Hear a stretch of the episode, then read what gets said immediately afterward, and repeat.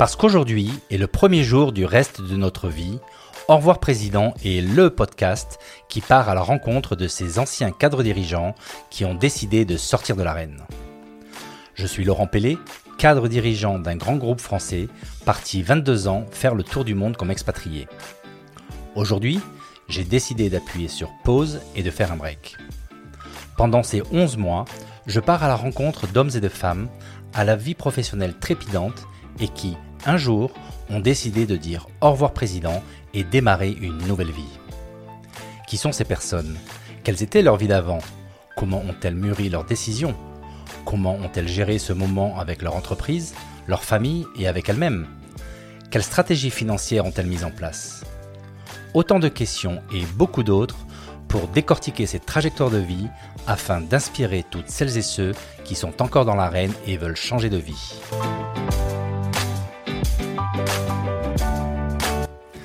Bonjour à tous, je vous retrouve aujourd'hui pour une nouvelle météo perso. Cela va être un petit peu spécial et beaucoup plus long euh, parce qu'en fait il s'agit du débrief de ma transat que, que je viens de faire. Voilà, donc euh, je voudrais peut-être commencer par résumer pour ceux qui prennent un peu en cours euh, l'histoire. Donc je suis en congé sabbatique depuis le 1er avril 2022 j'ai, je me suis mis en tête de me mettre à la voile et de traverser l'Atlantique avant la fin de l'année. Donc j'ai fait euh, des stages euh, pendant euh, le premier semestre. J'ai, j'ai loué un bateau et emmené ma famille au mois d'août à Majorque pour bah, pour m'exercer à être à être skipper avec un autre ami avec qui j'ai fait des avec qui j'ai fait des stages. Et donc est arrivé le moment de partir et donc ça s'est passé le 15 novembre et je suis revenu le 12 décembre. Alors j'ai informé euh, de mon départ et de mon arrivée via des posts LinkedIn et vous avez été très nombreux à réagir et merci beaucoup. Euh, ça fait très chaud, très chaud au cœur. Et quand euh, j'ai posté celui où je suis arrivé, en fait, vous avez été très nombreux à, vouloir rapidement que je poste ce, cet épisode pour pouvoir vous raconter cette aventure. Mais c'est vrai que même si au début je pensais le faire ça à chaud et même enregistrer, euh, pourquoi pas en Martinique, euh, pour pouvoir rapidement vous débriefer, en fait euh, j'ai j'ai pas pu le faire parce que ben, en fait j'étais dans un état un peu d'apesanteur après ces, ces trois semaines et demie, presque quatre semaines à bord. j'avais besoin vraiment d'un sas de décompression et donc j'avais besoin que les choses se décantent et j'avais besoin de mûrir un peu ce que j'allais vous dire. Donc Désolé aussi pour ceux qui m'ont réclamé en fait de m'appeler, de me parler pour que je la raconte. Vous avez été très nombreux et c'est vrai que j'étais pas dans le mood de faire ça. J'avais envie de retrouver euh, les miens et euh, donc je vous ai dit euh, soyez patients, ça va venir, mais j'ai besoin un peu de sortir et de passer à travers ce sas de décompression. Alors pour cet épisode, je vous propose de le, propose de le faire en trois temps. Euh, la première partie, ça va vraiment être de vous décrire euh, la, transat telle qu'elle s'est passée factuellement, donc dans le temps et dans l'espace. Et ensuite, dans une deuxième partie, vous donner plutôt mes impressions en fait, donc comment je l'ai vécu, quelles ont été mes, émotions, mes pensées, etc. Et puis en toute dernière partie, donc la troisième, euh, un peu vous euh, apporter ce que moi ça m'a appris et en quoi ça m'a enrichi. Donc allons-y pour la première partie. Donc je suis arrivé, comme je vous le disais, donc le 15 novembre. Je suis arrivé au Tenerife, euh, dans les îles Canaries. Oh, je, là, j'ai retrouvé mes, euh, mes coéquipiers. Donc, il y avait euh, sept, en tout sept personnes, dont deux skippers.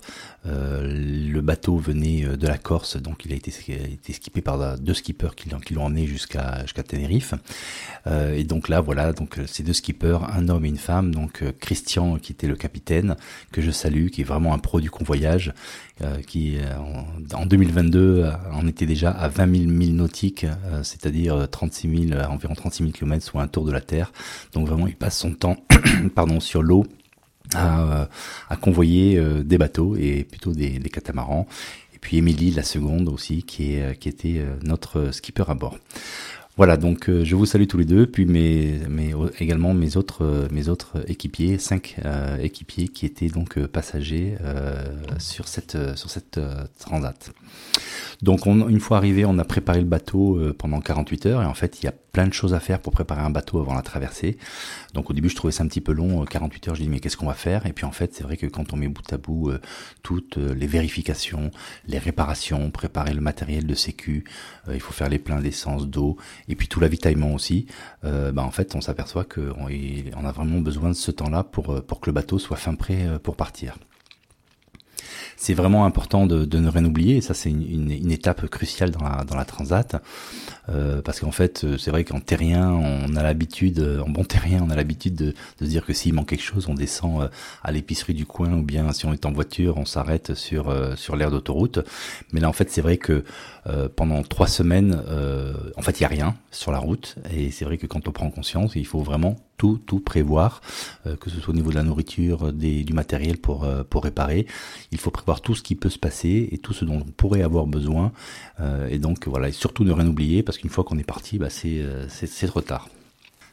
Donc finalement, nous sommes partis, nous avons largué les amarres le vendredi 18, donc direction euh, plein ouest, en fait, quand je dis plein ouest, c'est parce que la Martinique est à l'ouest, mais en fait, on est descendu vers le vers le sud, donc sud-ouest, pour aller justement chercher ces alizés euh, qui permettent en fait d'avoir euh, tout le long de la de la traversée euh, des vents dans euh, de dos, donc c'est-à-dire avoir des vents portants, qui sont des vents qui poussent vers les Amériques et qui sont assez réguliers et assez forts.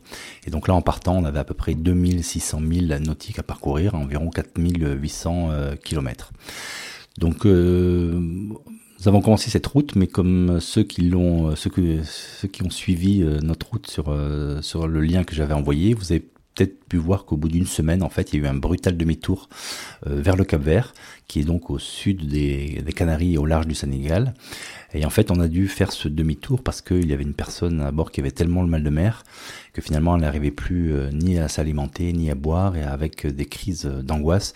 Et donc le capitaine a décidé que malgré le fait que pour rejoindre le Cap Vert il fallait prendre les alizés de face, ce qu'on ne fait jamais parce que généralement les alizés ça se prend au portant. en fait il a, pris ce choix parce que il a considéré que c'était plus sûr de débarquer cette personne pour raison médicale, donc après avis médical en disant il vaut mieux que ça s'arrête là. Donc on s'est retrouvé vent de face pendant 36 heures pour aller au, au Cap Vert euh, ensuite, on est resté au Cap Vert pendant 36 heures. Et donc là, voilà, donc on a débarqué deux personnes parce que c'était donc la personne qui était malade plus son, conjoint. Et donc euh, on a profité des 36 heures d'arrêt au Cap Vert pour euh, bah, pour refaire les pleins eau essence, pour pouvoir racheter des choses basiques qu'on avait oubliées parce qu'on avait quand même oublié des choses aux Canaries. Euh, et donc voilà, c'était très rapide. Moi j'étais content parce que c'était l'occasion de, de visiter un peu le, le Cap Vert et de pouvoir faire quelques belles photos que je vous posterai d'ailleurs dans la dans la newsletter avec d'autres photos de la Transat pour un peu imager euh, cette, euh, cette description et ce débrief que je vous fais là. Voilà, donc on se retrouve le dimanche 27 novembre au petit matin. Donc là, de nouveau, on largue les amarres pour la deuxième fois. Et donc là, cette fois-ci, c'est plein ouest, cap 270 vers la Martinique. On n'était plus que 5 à bord. Et euh, bon, voilà, malheureusement, les deux personnes ont dû, ont dû débarquer. Mais de facto, ça nous, ça nous a donné un peu plus de confort sur le bateau puisque nous n'étions plus que, plus que 5. Donc au départ, on avait des, bonnes conditions, les alizés nous, portaient, on avait euh, toute euh, voile toute, euh, toute déployée, on était à vive allure. et ensuite, rapidement, on s'est aperçu qu'il y avait un phénomène météo que notre capitaine a dit ne jamais avoir vu à cette époque-là, à cette latitude-là, qui était une dépression dans le nord, dont qui tourne donc en, en sens inverse des aiguilles d'une montre et en fait qui crée des vents qui sont contraires à l'Alizé, donc des vents de, face et donc qui euh, bah, qui sont allés euh, jusqu'à annuler en fait le vent euh, portant. Donc c'est-à-dire qu'on s'est retrouvé dans des dans des phases de la de la transat où en fait on était avec pétole c'est-à-dire aucun vent zéro rien le calme plat voire même et ça c'est c'est ça qui est extrêmement rare des vents contraires. Donc c'est-à-dire qu'on a dû pour avancer pouvoir remonter contre le vent et donc faire du près et donc tout ça nous a nous a en fait créé une traversée qui était euh, compliquée et beaucoup plus longue que prévu, puisque normalement euh, une semaine avant, il y a des bateaux qui ont traversé en un jour, et nous on a mis euh, en fait deux semaines complètes pour pouvoir parcourir. Donc c'est 2080 milles nautiques entre le Cap Vert et la Martinique. donc ce qui fait qu'au total on a on a parcouru presque 5300 km. Donc avec ce petit retour vers le Cap Vert plus plus la traversée, au total on a fait beaucoup plus que ce qui était prévu au départ, qui était un peu moins de 5000 Et donc là, c'était 5300 au total. Voilà, donc ça, c'était la description très succincte sur euh, comment s'est déroulée la, traversée. Euh, maintenant, je vais euh, un peu vous donner un feedback sur comment ça s'est passé pour moi, comment je l'ai vécu. et comment j'ai ressenti. Voilà, donc c'est quatre semaines à bord pour moi. Donc je vous avais donné un petit brief avant de partir avec une météo que je vous avais enregistrée sur le port de Tenerife et j'avais parlé de cette euh, appréhension que j'avais avant de avant de partir. Euh, c'est vrai que j'étais donc euh, avant qu'on largue les amarres, j'étais à la fois excité de réaliser ce rêve, mais je prenais bien conscience que quand même c'est pas quelque chose d'anodin de traverser euh, l'Atlantique, qu'on se retrouve à un moment donné bah, quasiment à 2500 km des, euh, des côtes, et que s'il y a un problème, en fait, on ne peut compter que sur soi et puis sur les gens qui sont à bord. Et, euh, c'est vrai qu'il n'y a pas intérêt à ce qu'il y ait un, problème. Ça, bien entendu, la famille était inquiète autour de moi pour ça. Ça me rendait inquiet aussi. et donc finalement, il y avait, il y avait un espèce de d'atmosphère, d'atmosphère d'inquiétude. Et donc donc c'est vrai que j'avais hâte de partir parce que je savais qu'une fois lancé, on est dans l'action, on, réfléchit moins à tous les tous les problèmes, on se fait moins en fait, euh, on se prend moins le cerveau à, faire des, scénarios catastrophes et puis on est parti quoi.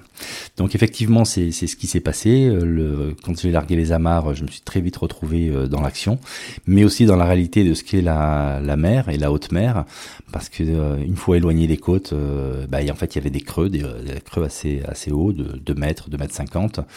Et donc, euh, je suis pas spécialement sensible au mal de mer, mais je l'ai quand même. Euh, et, là, c'est vrai que je me suis très vite fait rattraper par la réalité. Et en fait, euh, pour vous dire la vérité, j'ai passé les 48 premières heures dans la tête dans le seau euh, à, faire la vidange. Et ça, c'est pas drôle du tout parce que vraiment, ça, bah, en fait, on est complètement, complètement à plat. Et donc, tout ce que je faisais, c'est dormir, essayer de manger pour garder quelque chose, et puis, et puis aller justement me vider quand, quand ça n'allait pas bien. Et donc là, effectivement, ça a un peu de stress parce qu'on se dit, j'espère que ça va se passer. Donc là, effectivement, le, les skippers ont rassuré en disant que normalement, au bout de trois jours maximum, ça passe et que si au-delà de trois jours, ça ne passe pas, bah il y a plus un facteur euh, psychologique, hein, ce qui est peut-être ce qui s'est passé avec la personne qu'on a dû euh, qu'on a dû barquer, c'est un stress de penser que ça ne va pas passer et donc de se dire oh là là, il n'y a pas de point de retour euh, quand on est au milieu et donc on peut pas on peut pas être dans cette dans cet état-là pendant pendant trois semaines. Voilà, mais moi, heureusement, au bout de 48 heures, c'était réglé. Et d'ailleurs, j'ai trouvé ça assez incroyable que, effectivement, dans cette dans ce dans cette situation en fait où tout tout euh, ça tangue, il y a un gros roulis, etc. Comment en fait le corps arrive à s'adapter assez rapidement et comment euh, euh, bah, sur un bateau où c'est assez inconfortable parce que ça bouge tout le temps finalement le, corps prend ses marques et, on arrive à s'adapter et ça c'était vraiment une première réflexion je me dis c'est incroyable quand même comme le corps est, est assez doué pour pouvoir s'adapter à des situations euh, très différentes de ce qu'on vit, de ce qu'on vit sur sur Terre. Et donc moi j'ai vécu ça comme un sas entre vraiment deux mondes, le monde de la terre et le monde de la mer. Et donc une fois arrivé dans ce nouveau monde de la mer, là c'est c'est le plaisir euh, le plaisir total. Et donc là, en rentrant dans ce justement dans ce monde euh, marin, en fait, j'ai vraiment eu l'impression de rentrer dans un, une nouvelle dimension espace-temps, en fait. Et c'est vrai que on laisse derrière soi la, civilisation moderne qui rythme un peu notre notre vie, hein, euh, avec tout ce que, avec le train-train quotidien qu'on peut avoir. Ici, en fait, à bord, on, en fait, on est plutôt rythmé par tout ce qui est les, tous ceux qui sont tous les éléments naturels et biologiques. Donc, en fait, bah, on mange quand on a faim, on dort quand on a sommeil. Et en fait, la seule contrainte qu'on a à bord, bah, c'est de faire avancer ce bateau, d'avoir une vigilance permanente jour et nuit, pour guetter à 360 degrés l'horizon et pour être sûr que voilà, il n'y a pas de, il a pas de navire, il n'y a pas de, de, collision. Et puis euh, voilà, c'est tout. Et donc euh, euh finalement, euh, bah, en fait, on, on croise pas beaucoup de monde, et donc c'est vrai que garder cette vigilance, euh, c'est pas toujours facile parce que parfois on peut se demander mais à quoi ça sert? De toutes les manières, il y a personne. Et donc du coup, euh, justement pour euh, pour éviter que chacun vive euh, complètement à son rythme biologique, le capitaine nous a rapidement demandé de mettre en place une routine pour qu'il y ait une vie à communauté, en communauté à, bord. Et donc la routine, voilà, c'est des moments en fait où on synchronise un peu nos rituels. Alors c'est surtout euh, autour des, repas, des apéros, etc. Euh, où on peut se retrouver et euh, on recrée en fait une vie en communauté à bord qui est propre à, la nôtre. Euh, et il faut aussi bien sûr organiser l'écart de nuit. Et donc ça, il faut gérer, pouvoir gérer le sommeil et la fatigue, puisqu'en fait, par roulement, en fait, on se retrouve à faire des, des de deux heures seul la nuit. Alors comme on le dit souvent, euh, une transat c'est avant tout une aventure humaine. Et c'est complètement vrai. C'est d'abord une aventure humaine avec avec soi. Donc c'est vrai que se retrouver dans une dans un contexte en fait où on est loin des siens, où on peut plus communiquer. Alors on avait un téléphone satellite à bord pour envoyer des petits messages courts, type Twitter, 140 caractères, de temps en temps pour dire tout va bien à bord et pour, en pour recevoir des nouvelles. Mais en gros, il n'y a plus de communication. Euh, et donc les seules personnes avec qui on communique sont ces personnes ben, qui nous sont inconnu au départ de la de la Transat euh, et donc euh, voilà donc c'est vrai que c'est assez limité en termes de en termes de, de relations par rapport à ce dont on a l'habitude avec ses avec ses proches et puis quand on regarde autour de soi ben en fait il y a que de l'eau donc 360 euh, degrés que de l'eau au bout d'un moment quand assez rapidement la terre disparaît en fait on ne voit plus rien jusqu'à l'arrivée euh, et donc c'est vrai qu'en disant ça, j'imagine que vous pensez qu'en fait euh, ça doit être lassant de voir tout le temps la même chose. Et c'est ce que je pensais aussi avant de partir. C'est pour ça d'ailleurs que j'avais euh, apporté plein de, j'avais chargé ma tablette avec des films, des bouquins, des podcasts, etc. pour tuer le temps. Mais en fait, pas du tout. Et c'est vrai que euh, ce qui est très bizarre, c'est que on il y a absolument plus de sollicitations externes avec tout ce qui est flux d'informations qu'on peut recevoir via nos smartphones, via la télé, via les gens qu'on croise qui nous racontent euh, ce qui se passe dans le monde, etc. Et là, en fait, on n'est plus rien, donc plus de plus de mails, plus de coups de fil, plus plus d'infos anxiogènes, plus de factures à payer, enfin plus plus rien. Et donc, on a vraiment une charge mentale qui passe à, zéro. J'avais parlé de la charge mentale dans un de mes de mes, mes météo perso où en fait c'est vrai que elle est, on sent qu'elle est très chargée et c'est ça qui mène au burn-out. Et là en fait c'est complètement l'opposé. Il y a zéro charge charge mentale. Et puis donc finalement on n'a plus d'autre choix ben, en fait que de, que de se connecter à la nature puisqu'en fait c'est tout ce qu'il y a autour de, nous et puis euh, voilà de, de développer cette, cette relation avec les avec les quatre autres personnes qui sont euh, à bord. Et finalement c'est une vie très très simple, euh, très basique, et en fait ça fait vraiment du bien. Et donc c'est vrai que quand on dit larguer les amarres, ben en fait c'est vraiment au sens propre, mais aussi au sens au sens figuré, parce que vraiment on se déconnecte complètement du, du monde habituel dans lequel on vit pour se reconnecter à autre chose qui est beaucoup plus apaisant, beaucoup euh, plus simple. Et donc là, il y a une chose qui est intéressante, c'est que justement, euh, quand on se déconnecte, eh ben, à un moment, il faut se reconnecter. C'est ce qui est arrivé au bout d'une semaine quand je suis arrivé euh, au Cap Vert. Et donc, euh, on était tous effectivement sur nos téléphones à dire que dès qu'on approche de la Terre, on va avoir du réseau. Et là, c'est vrai que c'était une grosse claque parce que voilà, quelques milles nautiques du, Cap Vert, quand il y a eu du réseau, tout d'un coup, mon téléphone a déversé alors je crois que c'était à peu près 472 messages, si je me rappelle bien, je les avais comptés, j'ai pris une capture d'écran, euh, qui se sont déversés d'un coup, donc entre toutes les applications qui peuvent envoyer des messages. Et là, je me suis dit, waouh, en une semaine seulement, voilà ce que finalement, euh, de manière saupoudrée, euh, je, je fais sur mon téléphone tous les jours. Et là, quand ça arrive d'un coup, là, on prend conscience que vraiment, le smartphone est vraiment quelque chose qui, qui, est vraiment pris place importante dans, dans nos vies. Et c'est vrai que quand du coup euh, bah, j'ai pris le temps de, trier, jeter, traiter tous ces, euh, tous ces, tous ces mails, tous ces messages, que ça prend du temps. Et donc là, je me suis dit, là, on se rend compte vraiment du à quel point ça, ça, ça bouffe euh, du, temps au quotidien. Et, et à quel point il y avait plein de trucs qui étaient absolument pas importants en fait. Et que c'est vrai qu'une information quand on la reçoit elle est peut-être intéressante mais au bout de quelques jours elle est obsolète puisqu'elle est remplacée par une autre information. Et donc finalement je me suis dit mais il y a de ces messages là je, je, devais en avoir, je sais pas, peut-être 5% qui étaient, qui étaient, qui étaient des messages qui, qui valaient la peine pour moi d'être lus. Et donc la grosse prise de conscience, et donc euh, je me suis dit il faut que, il faut que ça change. Et j'ai eu le temps d'y réfléchir, donc entre le Cap Vert et, euh, et la Martinique. Et donc euh, la conséquence euh, immédiate à cette, première expérience au Cap Vert, c'était de me dire que je ne veux pas reconnecter mon, mon téléphone à l'approche de, la Martinique. Et donc j'ai été le dernier à bord à, à le reconnecter parce que j'avais vraiment euh, j'avais pas envie de recevoir cette décharge de, de, messages. Euh, et je voulais profiter jusqu'au bout de mon arrivée euh, en Martinique où d'ailleurs on a eu un super arrivé au lever du, lever du jour. Donc je voulais vraiment pas louper ça. Et donc c'est vrai que bah, mes coéquipiers ont, rebranché leur téléphone dès qu'il y a eu du réseau. Et donc c'était marrant pour moi de, voir que effectivement tout le monde était la tête sur son téléphone voire appeler la famille et les proches. Et, moi je, je, je me suis pas reconnecté donc je les observais regarder leur, leur, téléphone, alors que pendant que moi j'observais, euh, j'observais euh, la terre et le paysage. Et donc voilà, ça c'était un petit, un petit kiff. Et, euh, et je me suis dit en arrivant en Martinique, parce que bien sûr finalement j'ai fini par le brancher, puis alors là c'était à peu près 1000, 1000 messages, donc à peu près le, double. Hein. qui sont qui sont arrivés et, et donc là j'ai pris voilà des résolutions de me désabonner à la majorité des newsletters, de gérer mes notifications pour qu'il n'y en ait plus et vraiment et j'espère que je vais tenir et que je que je vais que je vais réussir à, ne pas retomber dans cette smartphone addiction et donc de vraiment de, de choisir les moments où je vais sur sur sur mon téléphone pour lire les messages et pour rappeler les gens qui m'ont qui m'ont laissé des messages, mais plus du tout euh, avoir ce téléphone en permanence à la main qui fait bip bip euh, tout le temps. Donc voilà, donc ça euh, c'était je pense un, un, grand changement. Enfin, j'espère que ça va être un grand changement qui a été donc induit par cette par cette traversée, par cette expérience que j'ai vécue au sujet voilà de la connexion des connexions. Une autre sensation que j'ai eu envie de partager avec vous, c'est en fait en étant au milieu de l'Atlantique entouré à 360 d'eau et puis avec euh, seulement comme paysage euh, euh, les nuages, le ciel, la mer, la lune, le soleil et les étoiles la nuit.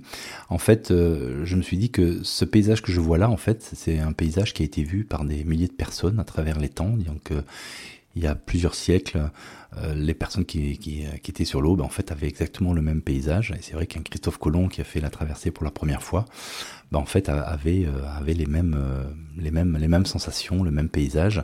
Alors certes en 2022 on traverse euh, l'Atlantique beaucoup plus rapidement avec beaucoup plus de, de confort, mais finalement c'est vrai que on, sent que on, est dans le même dans le même on partage la même chose et que finalement on est beaucoup plus proche de personnes qui qui ont vécu il y a très longtemps que toutes les personnes qui vivent aujourd'hui et qui sont qui sont à terre.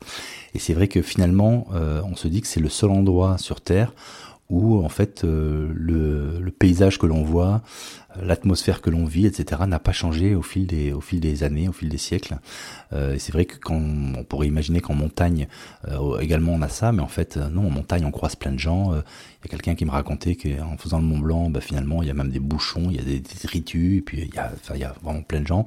Donc c'est vrai que et je pense à part peut-être les, les, les, astronautes qui sont dans la station internationale, euh, qui sont euh, voilà qui flottent et qui voient la Terre telle qu'elle a été il y a, il y a depuis euh, depuis l'origine depuis l'origine de la Terre, bah en fait c'est le seul endroit sur Terre où on peut avoir le même paysage depuis depuis des siècles. Et ça c'était quelque chose, une sensation assez assez intéressante parce que du coup effectivement on sort hors du temps et quand je disais que j'avais l'impression de rentrer dans une nouvelle dimension espace-temps, bah c'est en fait ça, c'est en fait vraiment on est dans quelque chose qui, n'évolue pas et qui est est la même depuis depuis l'origine. Euh, et ça, c'est voilà, ça, c'est, peut-être intellectuel comme sensation, mais euh, pour moi, en, tout cas, je l'ai vraiment, euh, je l'ai vraiment ressenti. Donc autre chose qui était vraiment fort pour moi, c'est en fait c'est la première fois que je que je pêchais, donc je m'étais acheté un petit kit de pêche pour pêcher à la traîne. Et c'est tout bête, mais c'est vrai que le plaisir d'attraper du poisson, donc j'en ai attrapé. là aussi, je mettrai des photos dans la, newsletter. Euh, c'est euh, des gros poissons de 10-15 kilos. Et le fait de pouvoir pêcher, dépecer et puis euh, tout de suite avoir dans son assiette un bon carpaccio de poisson frais, ben en fait c'est des plaisirs et des sensations qu'on n'a pas quand on est sur sur terre et ça c'est voilà c'est c'est tout bête mais là aussi c'est c'est quelque chose qui qui qui rend heureux et on a eu on a eu la possibilité d'empêcher une dizaine au total sur sur la durée de la traversée donc on a eu pratiquement grâce au congèle qu'on avait à bord on avait quasiment tout le temps du du poisson frais euh, à disposition pour, euh, pour nos repas.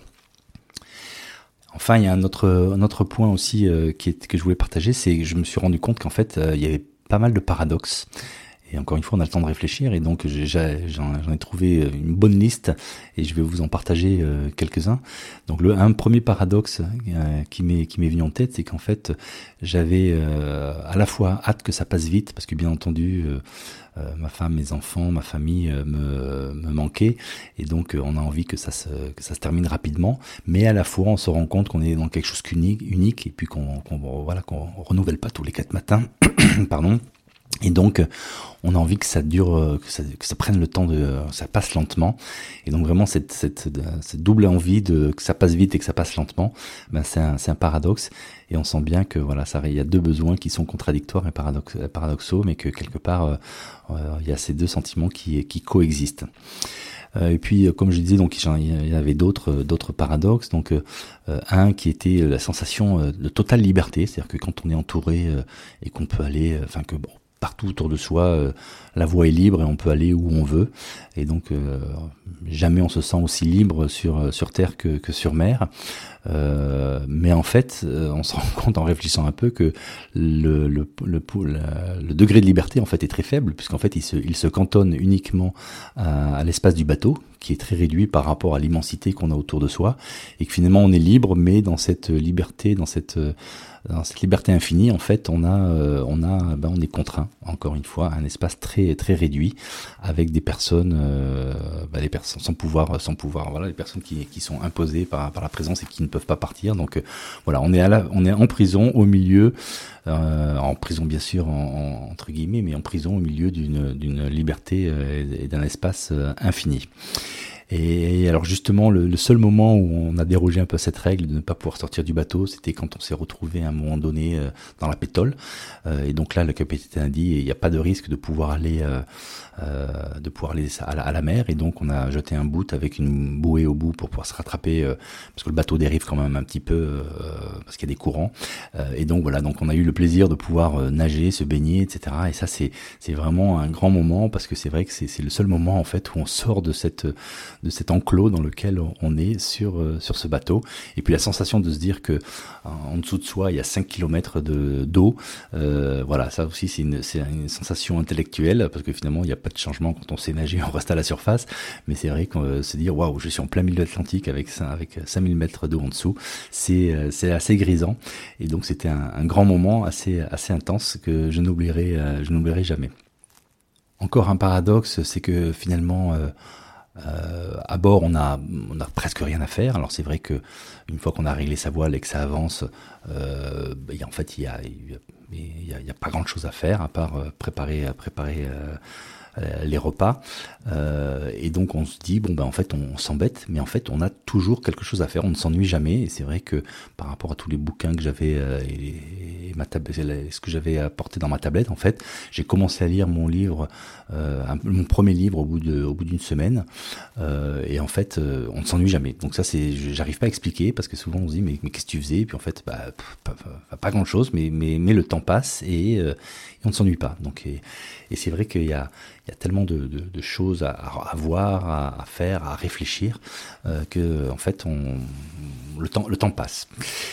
Euh, et aussi euh, quelque chose qui est assez, assez intéressant, c'est un autre paradoxe, c'est qu'en fait, on, on est confortable, mais dans un contexte, dans un milieu inconfortable. Donc quand je dis inconfort, c'est il faut bien comprendre que pendant un mois, en fait, on est en permanence en mouvement, donc le bateau bouge dans tous les sens. Alors suivant l'état de la mer, plus ou moins fort, euh, voilà le bruit créé par euh, les vagues qui tapent sur le bateau, le vent, euh, le bateau bouge, roulis, tangage, etc. En permanence. C'est vrai que quand j'avais fait du bateau l'été, etc. Bah, la nuit, on se retrouve au mouillage et puis c'est relativement calme et on dort tranquillement. Là, non toute la nuit, bien entendu, le bateau continue à avancer. Et donc, euh, comme bien sûr on essaie de dormir, eh ben en fait c'est calme à bord et puis euh, quand on cherche de, quand on essaie de trouver le sommeil, ben en fait on est attentif à tous ces bruits qu'il y a. Euh, et d'ailleurs je vais, je vous ai ramené un petit échantillon sonore de ce que une fois quand j'étais dans ma cabine, comment comment qu'est-ce qu'on entend. Et donc je vais vous passer, je vais vous passer ce petit extrait donc pas plus de, je crois que c'est une minute. Et donc je vous invite si vous voulez essayer de vivre l'expérience virtuellement, bah, de fermer les yeux puis d'imaginer que vous êtes couché sur euh, sur votre couchette dans la dans la cabine, donc dans la coque du catamaran, et euh, ça bouge. Alors pour euh, pour vous décrire comment ça bouge, ben imaginez que vous êtes sur un trampoline au milieu du trampoline, et puis que des gens autour de autour de dans la périphérie du trampoline là où vous êtes, en fait, ben, soit sautent, soit marchent, etc. Et donc c'est vraiment ça. Donc ça ça bouge de manière aléatoire en fonction de comment ça cogne. Allez, je vous laisse pendant une minute pour avec cette cette sensation de ce qu'on peut ce qu'on peut vivre pendant pendant dans la nuit dans le, dans le catamaran.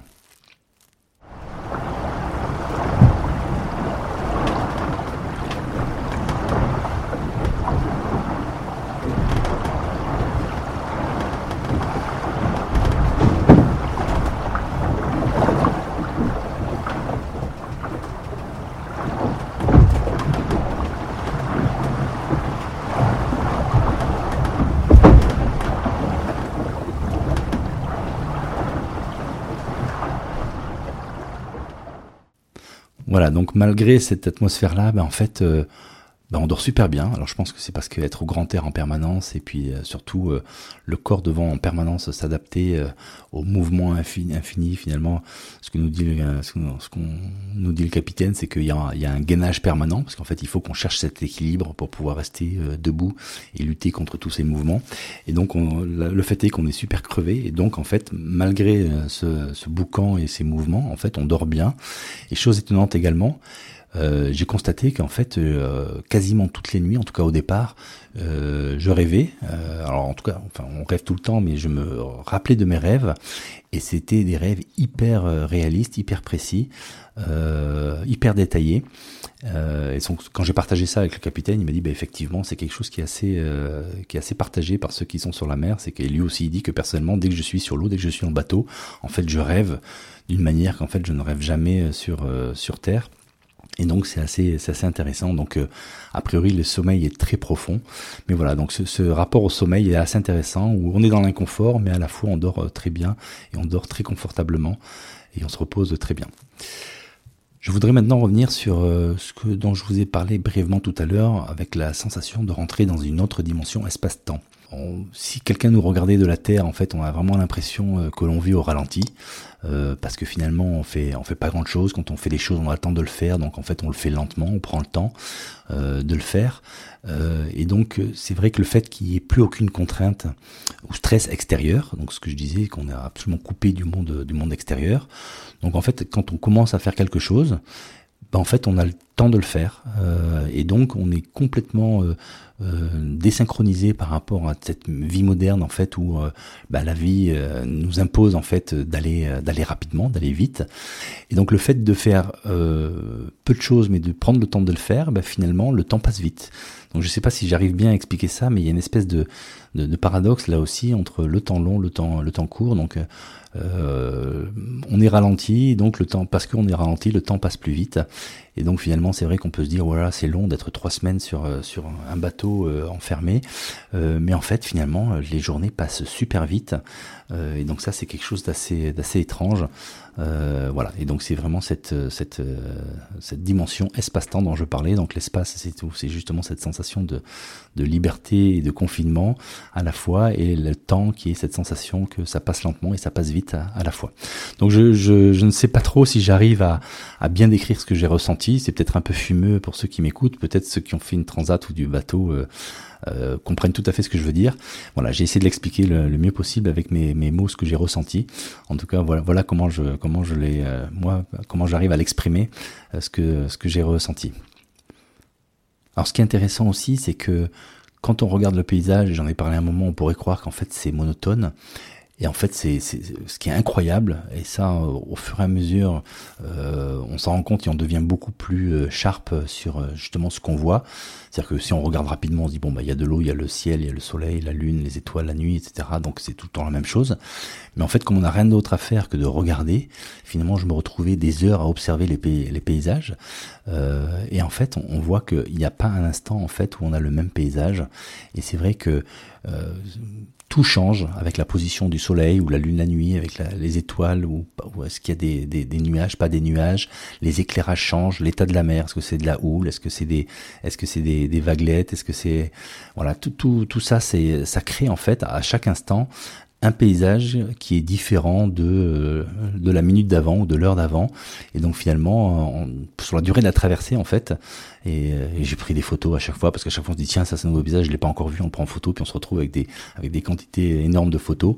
Euh, mais finalement en fait c'est vraiment le seul peut-être endroit euh, sur euh, sur terre où sans bouger en fait de, depuis son point de vue qui est le bateau en fait on a en permanence des cartes postales qui sont différentes plus belles les unes que les autres et, donc c'est pour ça que euh, là aussi, moi, je suis pas quelqu'un de spécialement contemplatif, mais finalement, euh, je me suis, je me suis surpris en train de, de, de, rester des heures à regarder ces cartes postales qui défilent les unes après les autres sous, euh, sous mes yeux, et pris plaisir à justement avoir le, temps de, de savourer ces, ces moments-là. Voilà, donc encore une chose que je voulais euh, partager avec vous parce que j'aurais jamais cru pouvoir faire de tels témoignages avant de partir mais mais voilà c'est vraiment ce que j'ai vécu donc maintenant, je vous propose la dernière partie qui est de savoir euh, qu'est-ce que j'ai euh, qu'est-ce que j'ai appris. Alors bien sûr, j'ai appris plein de choses techniques euh, sur les techniques de navigation, euh, la pêche, euh, du routage, comment prendre la météo en, pleine mer, etc. Donc ça, c'est vraiment, je remercie mes les deux skippers qui, qui qui ont été très sympas, puis aussi mes coéquipiers qui étaient des, vieux loups de mer qui connaissaient le monde de la mer et la voile bien mieux bien mieux que moi. mais en fait, les choses que je voudrais partager avec vous, c'est plutôt ce que j'ai appris sur sur moi-même. Euh, et c'est vrai que ce qui était intéressant et ce qui m'a beaucoup plu, c'est euh, c'est en fait de pouvoir m'observer moi-même dans un tout nouveau contexte, dans ce nouveau milieu inconnu. Alors même si j'avais fait quelques stages, en fait, le fait de, de, pouvoir sur la durée être euh, sur ce, sur ce bateau, en fait, c'est un nouveau milieu. Et donc là, on s'observe soi-même. Et là aussi, c'est très intéressant parce que ce nouveau milieu est un milieu qu'on ne connaît absolument pas.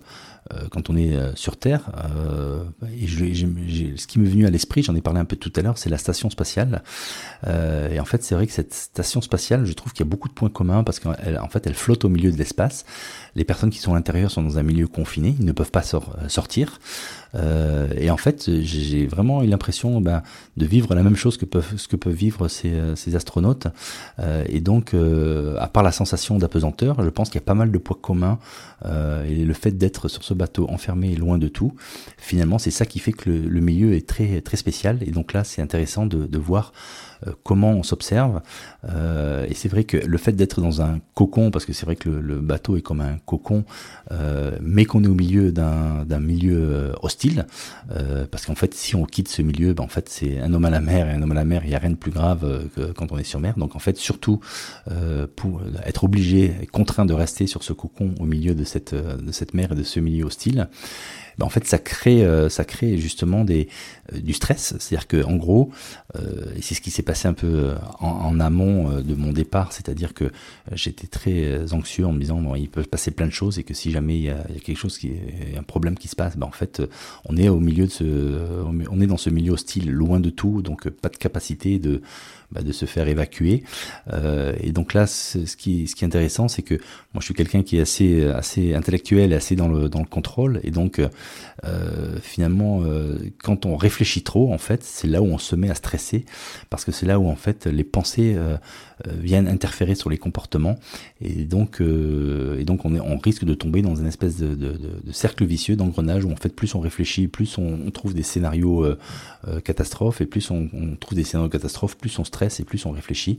et donc c'est vrai que moi j'ai ça, j'ai dû prendre sur moi pour pouvoir lâcher justement l'emprise de ce mental euh, qui me disait à chaque fois, tu te rends compte, euh, s'il se passe un truc, ben en fait, il y a, y, a, personne pour venir à ton secours.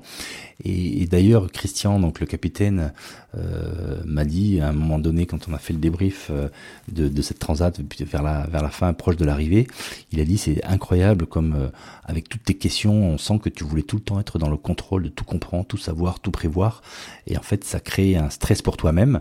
Et en fait, le risque justement de ce stress que je me crée par moi-même, c'est de contaminer l'ensemble de et ça, ça a été quelque chose pour moi qui était un, qui était un feedback assez, assez impactant parce qu'en fait, je me suis rendu compte que, que effectivement, euh, j'avais un stress et qu'effectivement, j'étais dans le contrôle et que, euh, et que quelque part, euh, en fait, je devenais un élément dangereux parce que je pouvais euh, en fait répandre et transmettre mon stress à tout un équipage. Et bien entendu, ça c'est absolument pas souhaitable que sur un milieu, milieu confiné comme ça, que tout le monde se mette à stresser. Et, et donc voilà. Et donc, et donc si, Christian a su très bien, très bien gérer. Et c'est vrai que pendant ce retour d'expérience qu'on a eu à la fin, tous les mes coéquipiers m'ont dit qu'ils ont, ils ont, ils ont senti à un certain moment, qui était donc après le Cap Vert, où vraiment j'avais lâché, et puis il y a eu une espèce de, un espèce de, point de bascule. Euh, et c'est vrai que je me suis, je me suis, euh, je me suis retrouvé beaucoup, euh, beaucoup mieux et beaucoup moins stressé, parce que justement, je pense que j'ai pris, voilà, j'ai pris confiance, je me suis senti en confiance, et puis je vivais au jour le jour, sans, sans avoir plus, plus d'inquiétude. Alors ça se commande pas trop, mais c'est arrivé. Et c'est vrai que du coup, c'est là où on arrive du coup à être dans l'instant présent et plus euh, vivre dans le dans le futur, dans le passé, mais vraiment pouvoir euh, pouvoir euh, être là, présent, ici et maintenant, et pouvoir savourer ce qui se passe dans le moment présent. Et donc ça, c'est vraiment pour moi, c'était vraiment quelque chose que je pense que finalement après l'avoir vécu sur ce, sur ce bateau, je pense que je ne l'ai jamais vécu sur Terre.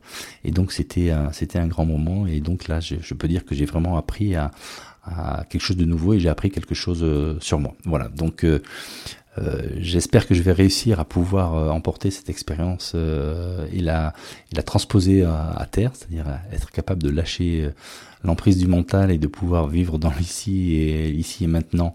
Euh, et surtout euh, voilà prendre conscience et, euh, que en me stressant moi-même je peux stresser les autres donc ma famille mes collègues. Euh, et donc ça j'en suis désolé si ça a été le cas dans le passé. Et donc voilà je sens que j'ai encore un travail sur moi pour être plus relax et moins peut-être cérébral et vivre et vivre plus plus tranquillement voilà, et puis terminer sur une petite note aussi, euh, je m'étais que je m'étais mis dans un coin de la tête que je voulais partager avec vous. C'est tout bête, mais en fait pendant que pendant que on échangeait quelques petits messages euh, du bateau avec mes filles, mes filles euh, me, me disaient papa c'est dingue mais mes amis sont sont choqués comme de ce que tu es en train de, de faire que c'est vraiment énorme, c'est un challenge. Elle me pose, des, me pose des questions, euh, ils suivent ta trace, etc. Je suis tellement fier de toi. Et c'est vrai que je, je, me doute que mes, que mes enfants sont fiers de moi, mais en fait, mes filles ne me l'ont jamais exprimé comme elles me l'ont exprimé avec cette, avec cette transat.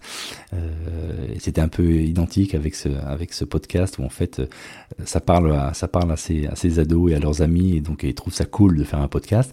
Et c'est vrai que finalement, avec les deux activités principales que j'ai eues pendant ce congé sabbatique qui était ce podcast et cette transat, ben en fait ça, ça a permis de, de, ressentir la fierté qu'avaient mes enfants pour ces deux activités que je faisais. Et c'est bête, mais ça fait du bien. Voilà, donc euh, c'est vrai qu'elles m'ont jamais dit, papa, on est fier de toi, que tu sois directeur, euh, directeur dans une grosse boîte. Euh, mais, mais là, pas, mais là, par contre, elles me, elles me l'ont dit et ça leur parle. Voilà, et donc bien sûr, ça fait du, ça fait du bien quand on est parent d'avoir ce, retour de la part de leurs enfants. Voilà, donc j'ai été, comme je vous l'ai dit, un petit peu long. J'espère que, bon, de toute manière, si vous êtes là à m'écouter, c'est que quelque part, vous, ça vous a intéressé jusqu'au bout. Euh, et voilà, donc maintenant, je suis très content de pouvoir retourner et, et, profiter avec les miens de ces fêtes de fin d'année. Et je vous souhaite à tous également de belles fêtes de fin d'année, joyeux Noël, bonne année et hâte de pouvoir euh, un par un pouvoir échanger avec vous pour vous euh, donner plus de détails sur ce que je n'aurais pas raconté ici et puis répondre à des questions. Voilà, c'était vraiment une très belle aventure. Euh, j'ai adoré. Je recommande vraiment à, tous ceux qui, qui sont attirés par, par une telle aventure de la faire parce que bah, finalement c'est assez euh, c'est assez abordable, c'est-à-dire que quelque part, euh, il faut pas grand-chose, et c'est vrai qu'il y a des, bonnes, des bonnes solutions qui existent sur le marché pour se greffer justement une transat avec des, professionnels, et donc quelque part, euh, c'est quelque chose qui peut être réalisé, et c'est un rêve qui est facilement accessible. Voilà, c'est pas abordable mais accessible, le mot que je voulais dire, c'est accessible euh, comme comme expérience. Euh, alors il faut du temps, certes, euh, mais voilà, je pense que ça vaut le coup, et ceux qui, qui aiment la mer et qui ont envie de se retrouver avec eux et de vivre une aventure euh, humaine et dans la nature, eh ben c'est vraiment quelque chose que je recommande. C'est vraiment à faire une fois dans sa vie. Voilà, donc euh, merci de m'avoir écouté jusque-là. Encore une fois, très bonne fin d'année et je vous dis à bientôt pour un autre épisode. Bye bye. Alors voilà, j'espère que cet épisode vous a plu. Si c'est le cas et que vous pensez que ce podcast mérite d'être mis en avant, voilà ce que vous pouvez faire et qui m'encouragera à continuer mon travail. C'est hyper simple. Le plan se résume en trois lettres. CNP. Commenter, noter, partager. En effet, quand vous me laissez un commentaire, si vous me mettez 5 étoiles et que vous partagez à tout votre réseau, alors les algos de plateforme vont me faire remonter en flèche dans les classements et mon podcast sera proposé à un plus grand nombre d'auditeurs. Bon, je compte sur vous et n'oubliez pas, si vous ne voulez pas louper le prochain épisode, enregistrez-vous vite sur revoirprésident.com pour être averti dès qu'il sort. Allez, c'est tout pour aujourd'hui. Prenez bien soin de vous et à bientôt pour un nouvel épisode. Bye bye